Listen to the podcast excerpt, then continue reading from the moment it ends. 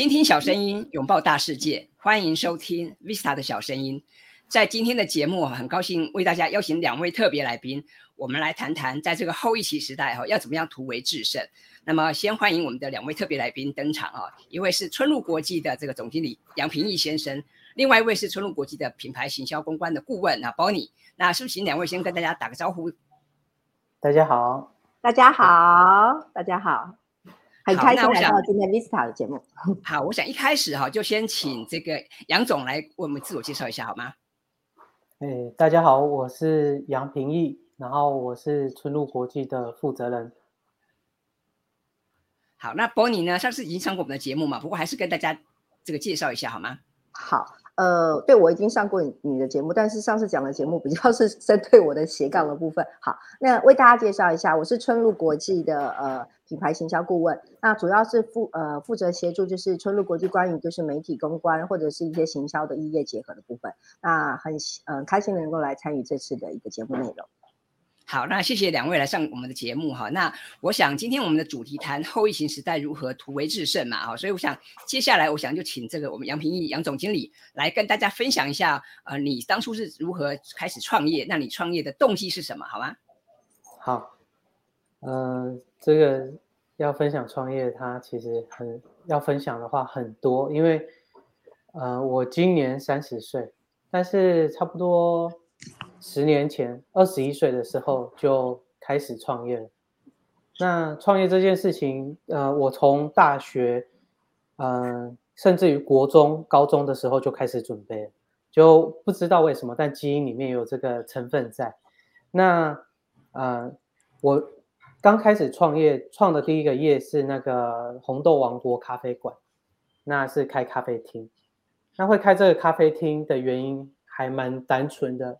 当初我们本来是在，我跟姐姐两位姐姐是在西雅图读书。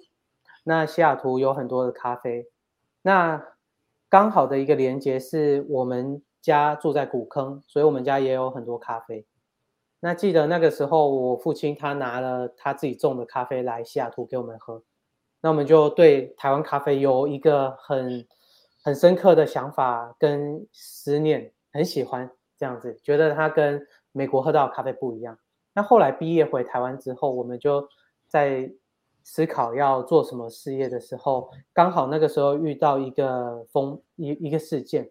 那那个事件就是台湾咖啡的混豆事件，有台湾的业者他在台台湾的咖啡豆里面放了进口的咖啡豆这个事件。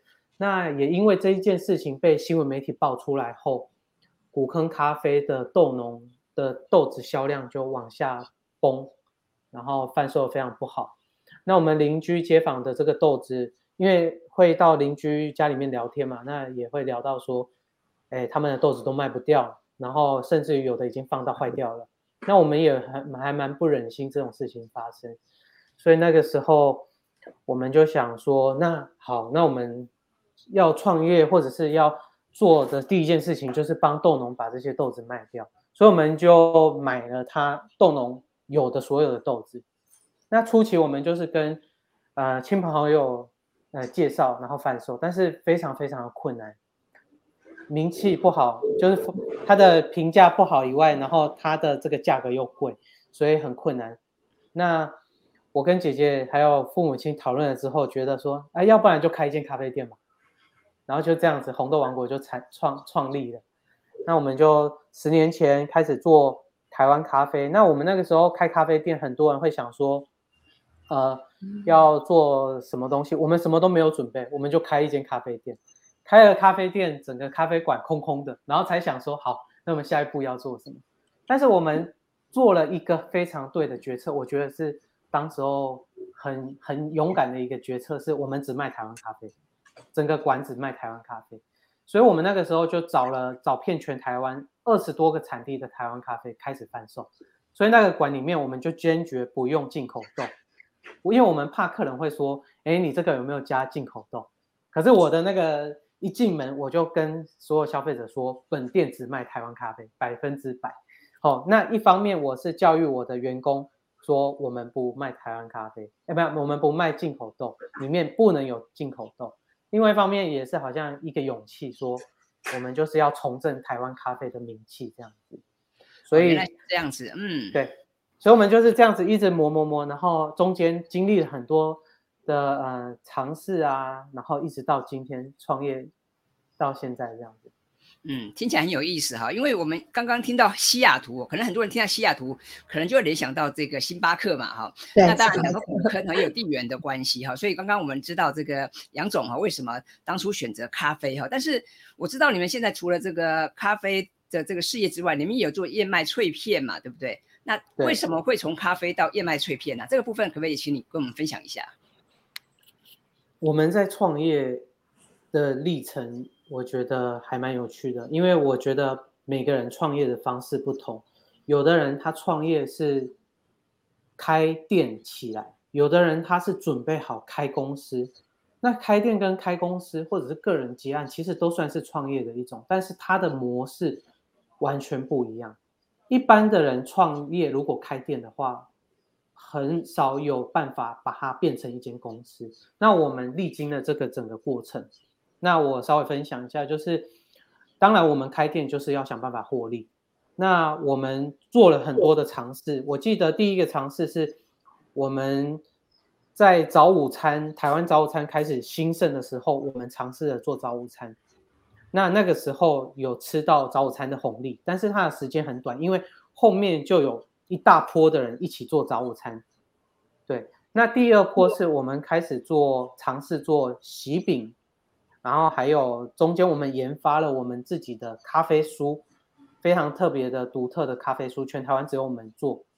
啊，凤梨酥的另外一种方式就是咖啡酥，但是我们觉得咖啡酥它的制成其实还是相当的复杂，而且它的奇效也短。后面我们继续的研发，主要有研发的能力的原因，是因为我二姐她是在美国是食品。科学毕业的，他以前在美国就是专门在做食品研发，所以我们的呃店有自己研发的能力，这样子。那第三个我们尝试的东西就是燕麦片，那我们终于在第三次的尝试成功把这个爆品研发出来。那这个这个燕麦呢，它在台湾是它的竞争对手可以说是相当的少，然后它的口味创新各方面。还有它营养价值，其实受到很多消费者的青睐。那也因为这一个品成功了，所以把我们的整个营业规模扩大了。那因为营业规模扩大了，才有办法养团队，那才有现在的公司这样子的一个规模。那另外一个尝试是燕麦这个爆品出现了之后，我们就开始呃引进呃电商的团队。然后还有就是开始尝试做呃线上的经营，那这是不同的阶段，然后一层一层的突破这样子。嗯，原来是这样子，因为刚刚提到咖啡嘛，但是我想这个其实台湾有很多厂商都在做咖啡哈，但是这个燕麦哈或燕麦脆片相对来讲就比较少哦。那当然，这个很多人可能不大清楚这个燕麦到底有什么特色，有什么优点。那我我自己知道，这个燕麦的这个升糖指数哈比较低嘛，那好像是这个大家都很适合使用。那那在贵公司你们在做这个产品的时候，有没有还考虑到其他的因素呢？或者你们的这个产品有有哪些特色吗？嗯，我我稍微分享一下，就是燕麦是我们其中一个品牌，叫乔拉燕麦。那我们。后后续还有再创一个品牌叫江鸟咖啡。那就这个燕麦来说的话，其实市面上你能看到的燕麦产品有分成几种。第一种叫 cereal，cereal 就是它是要加在牛奶里面那种碎燕麦，比较像玉米脆片，但是它也称为燕麦。另外一种燕麦就是原物料的燕麦。还有一种是 energy bar，就是能量棒，在好事多可以买，比较容易看得到，它就是一条状的。那它的制成是要用很多的糖去把它凝固，或者是用压力去把它压成一条的一个棒状。哦，那市场就是这几种。那我们是在研发上有一个突破跟创新，是片状的燕麦。那它是片状不规则，重点是它不会很甜，然后很脆。那不会很甜跟很脆这两件事情。就突破市场的一个限制，因为市场上大部分能够做片状的，都是要用糖去粘连连接，或者是用硬压的，硬压的话它就会很硬。那其实台湾人一方面不吃甜，不太吃甜，不像美国人很喜欢吃甜。再就是台湾人也不太喜欢吃太硬的东西，哦，台湾人吃面包喜欢蓬松的感觉，但美国人、欧洲人喜欢吃很硬的面包。对，所以我们这样子的去尝试，有成功得到呃台湾人很喜欢的这样子酥脆不会很甜又很健康的一个口感。所以我想这是我们一个成功的一个原因吧。所以你们称为叫做裸食燕麦，对不对？那这个裸食是什么意思啊？裸食的意思就是我们尽量的在中间不做过多的添加，而且应该说百分之百的天然添加。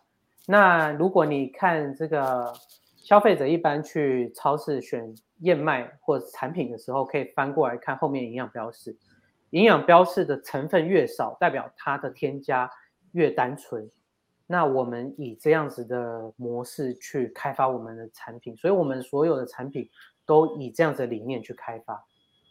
好，所以这个裸食燕麦哈，我知道你们诉求的就是你们要保保保有它原来的营养跟它的原味嘛，对不对？对，这个好像跟贵公司的你的企业理念哈也有关系，对不对？所以接下来哈，我想聊一聊，就是因为我看到你们相关的介绍，谈到你们的核心价值啊，有一个让我觉得很有趣，就是将希望带回产地。那什么叫做将希望带回产地呢？可不可以请这个杨总来跟我们分享一下？在春露旗下有三个品牌。我们创的第一个品牌叫红豆王国，它是专门卖台湾咖啡的，那也是算是一个起家品牌。因为有这个品牌，所以才有后续的机会可以养呃不同的团队。那第二个品牌成立的是乔拉燕麦，那乔拉燕麦它就是以一个健康零食的方式去进行。那第三个品牌叫江鸟咖啡，哦，那江鸟咖啡呢，它是它的 slogan 就叫将希望带回产地。那为什么会有江鸟咖啡的出现的原因，是因为在三年前，其实一个事件让我想创立这个品牌。那这个事件就是有有一年我们去收，因为我们每一年都会跟呃豆农契作。那有一年我们去收这个台湾咖啡豆的时候，发现豆农说：“哎，今年的豆子卖的差不多了哦。”那这个这个这个事件，我们就有点 shock。就是很震惊，说哎，那我们第一个想法是说啊，所以今年没有豆子了，我们买不到了。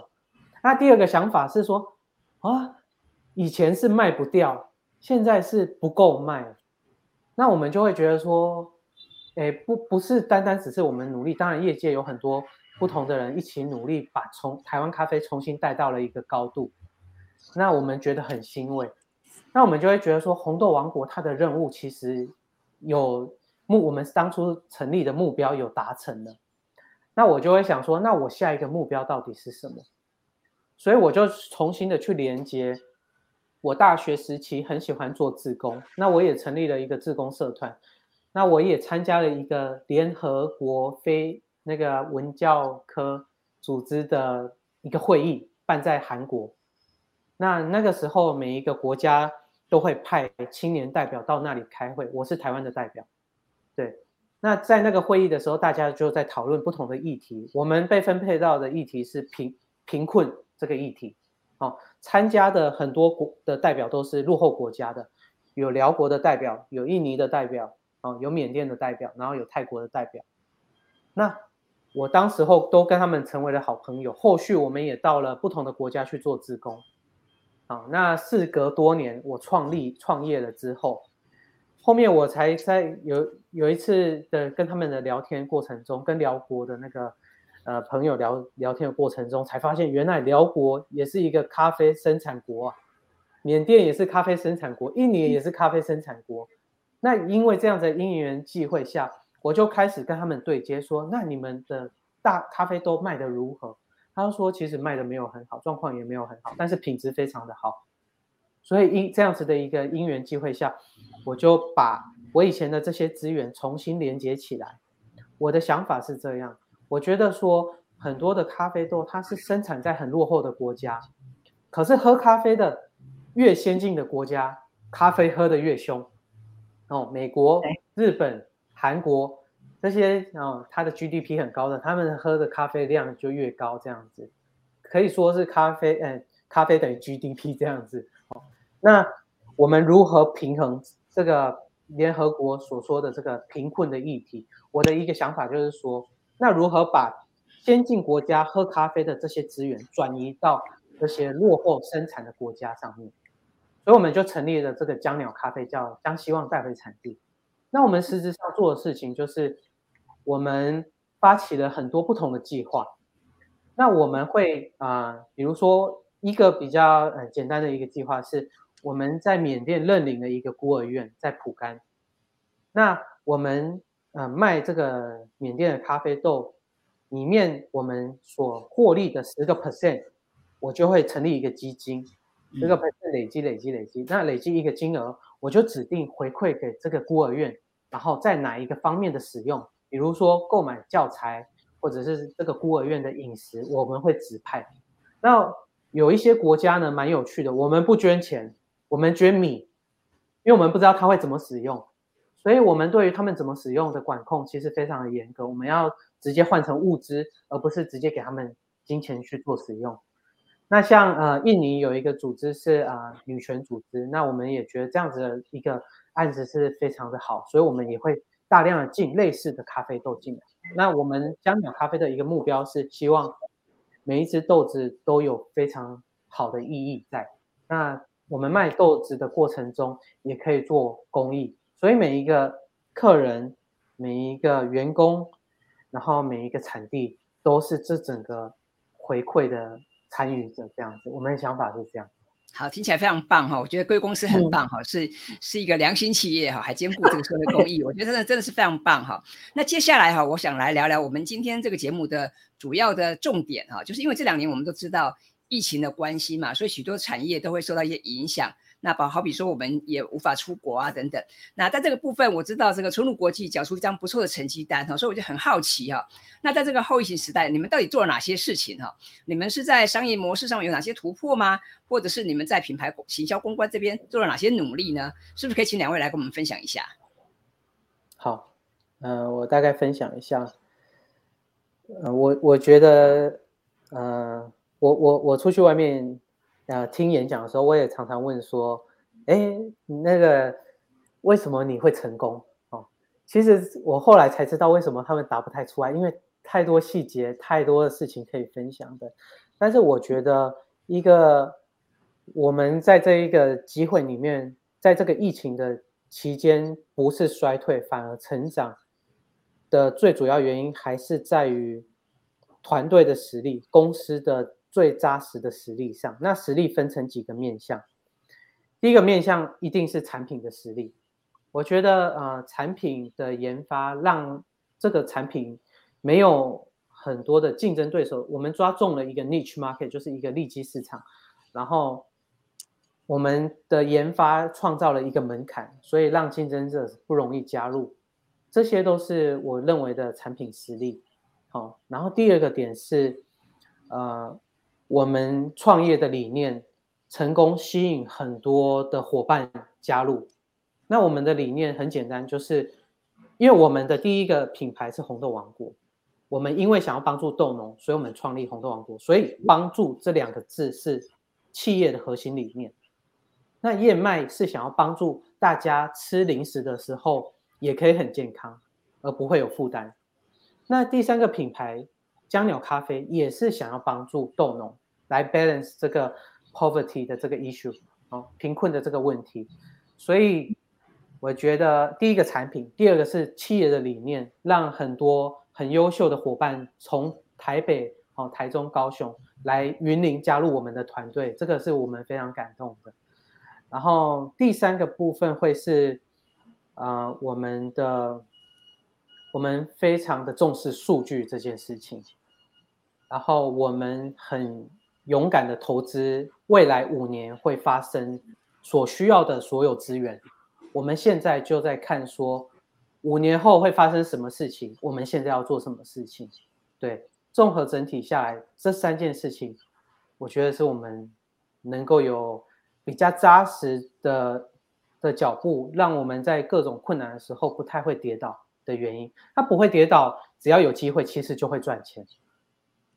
嗯，好，谢谢杨总的分享哈。刚刚讲到三个重点嘛，第一个是产品力，好，第二个是这个独特的创业理念，第三个就是重视数据哈。那重视数据这个部分哈，那是不是杨总可以举个例子啊？比方说你们怎么做这个部分数据的解读跟分析或收集，你们怎么做呢？基本上我们呃还有另外一个做对的一件事情是。我们开始在去年的一月份开始投资自己的官网，建立自己的数据库。原本我们的线上模式都是在电商平台，嗯，哦，那也有很多人创业会选择在虾皮、在某某哦不同的地方做线上的创业。但我们有意识到说，呃，今天这些平台他们把单转给我们，但是我们却不掌握消费者，不太理解说。消费者喝这个咖啡，他到底觉得如何？哦，或者是他的客户的样貌到底是长得怎样？我们一概不知。那掌握数据的反而是这个啊平台商这样子。那这样子的情况下，我们被取代的几率，我觉得是很风险的。因为假设说有一个呃新的品牌它进入，然后消费者转了。我也不知道，我就突然被砍单。我觉得这件事情对我来说非常不保障。唯一保障的事情就是我能掌握消费者，所以我们在去年的一月份开始自己建、自己组团队、自己建官网。那官网里面就有呃 CRM 系统，那 CRM 系统里面就可以精准的去分析我的客户的样貌啊，我的客户的使用习惯啊。然后我客户的喜好，他喜欢哪些东西，这些数据我都掌握了，那我就可以比较精准的配给客户一个舒服的沟通的一个频率。我们发讯息的时候，就会依着他的喜好来发讯息给他，然后我们也会知道说客户喜欢哪一个面向的东西。所以今年二零二二年的策略是，我们开始做异业联盟，我们就开始比如说跟。呃，健身的这个公司合作，因为我发现说我们的消费者喜欢健身，有一部分喜欢健身。那我们发现我们大多数的消费者很多是女性妈妈，所以我们最近也开始跟一些面膜的品牌合作。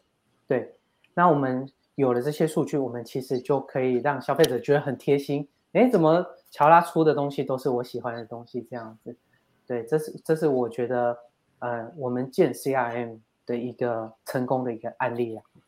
好，谢谢杨总的分享哈。那的确，我知道很多的厂商哈，一开始呃要想要踏入这个网络购物的这个市场啊，很多人都会选择这个电商平台嘛。那当然，电商平台的确有它的优点，好比说它的费用可能一开始比较低廉，或者是它可能有现成的一些模组。但是刚刚杨总也帮我们分析嘛，然后自建官网，然后看起来要有一些投资，但是呢，相对来讲，你能够更精准的了解客户的需求跟他们的样貌，还有他们的喜好，所以这个投资看起来是值得的哈。好，那。最后哈，我想这个是不是请两位哈来给我们这些有兴趣想要创业的朋友一些建议？因为我知道像这个杨总，你们是三姐弟一起创业嘛，对不对？是。那在这个创业的路上，我想你过去一定有尝过很多的经验，那是不是可以最后可以给大家一些建议呢？好，我给创业的朋友的建议就是不要随便创业，就是。啊，我一般我身边周遭的人要创业，我会请他把创业计划书给我看过，然后我会给他建议。所以我的建议是，如果你想要创业，请你把你创业的想法变成一个计划书，尽量的细节的写清楚，然后给已经成功创业的朋友看，请他给你建议，这样是最快的，因为创业里面包含。的东西有很多，比如说你的策略，初期不死掉的策略是什么？因为我们初期只讲如何不会阵亡，那等你不会阵亡之后，那你的第二个阶段，那你获利的策略是什么？这样子，然后你的财务如何的这个，比如说，嗯，你的损益平衡点是三十万。那请问你这三十万，三十万赚从哪里来？那它的成本是多少？那它的成本有哪一些？这些财务你要摸清楚，把所有的事情，因为创业是未来，它是完全是空气，请把空气片变成一个实体你看得到的画面，然后确定可以执可可行的话，你再来执行这样子。那执行过程中，可以有越多的，比如说顾问啊，或者是朋友是成功的，在旁边跟着你，给你建议是最好的。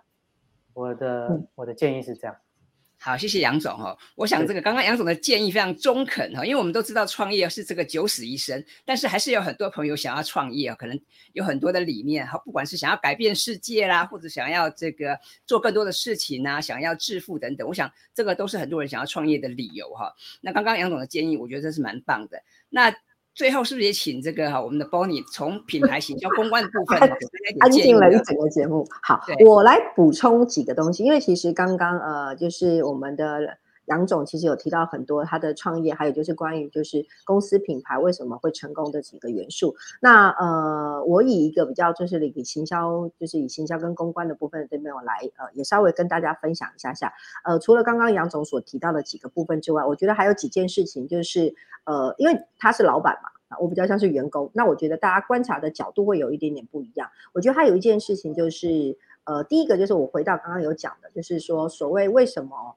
呃，我们会成功。然后这个成功其实还有一件比较重要的事情，就是呃，我自己做呃市场行销公关非常非常多年。那基本上呃，我大部分都在比较台北的比较大型的企业品牌里面工作。那呃，很多大型企业品牌从常常会做的一件事情，就是不管它是电商是电商线上跟线下，最常最喜欢做的一件事情，就是花大量的广告费去买所谓的我的会员。对吧？这是尤其是我以前的产业，比较大部分时间都在游戏产业，那那个广告费都蛮吓人，大概是四五千万起跳的。但是其实呃，不是说花广告费不好，而是说呃这件事情很容易它就流于一个所谓的比较呃，不是一个很扎实的基础，就是我下广告我才有我才有会员进来。那我觉得其实呃有提到，就是春露，我觉得有做对一件很重要的事情，就是我回归到刚刚呃呃总经理所提的，就是我们把产品做好。那把产品做好这件事情，就会创造一件最重要的事情，就是产品力永远大于所有的一切。你产品力好，等同于就是我的消费者喜欢我的商品，消费者喜欢我的商品，等同于大家的对于我们的肯定跟回购率就很高。那我觉得春露做对一个最重要的事情，就是我们的回购率其实蛮吓人的。伊斯塔，你猜猜看，我们的回购率有多少呢？哇，这个 猜猜看，以你以你常常呃采访各个各式各样的企业，你就平均如果最好的回购率大概会多少？百分之二十吗？三十吗？对我们其实回购率已经快近六成。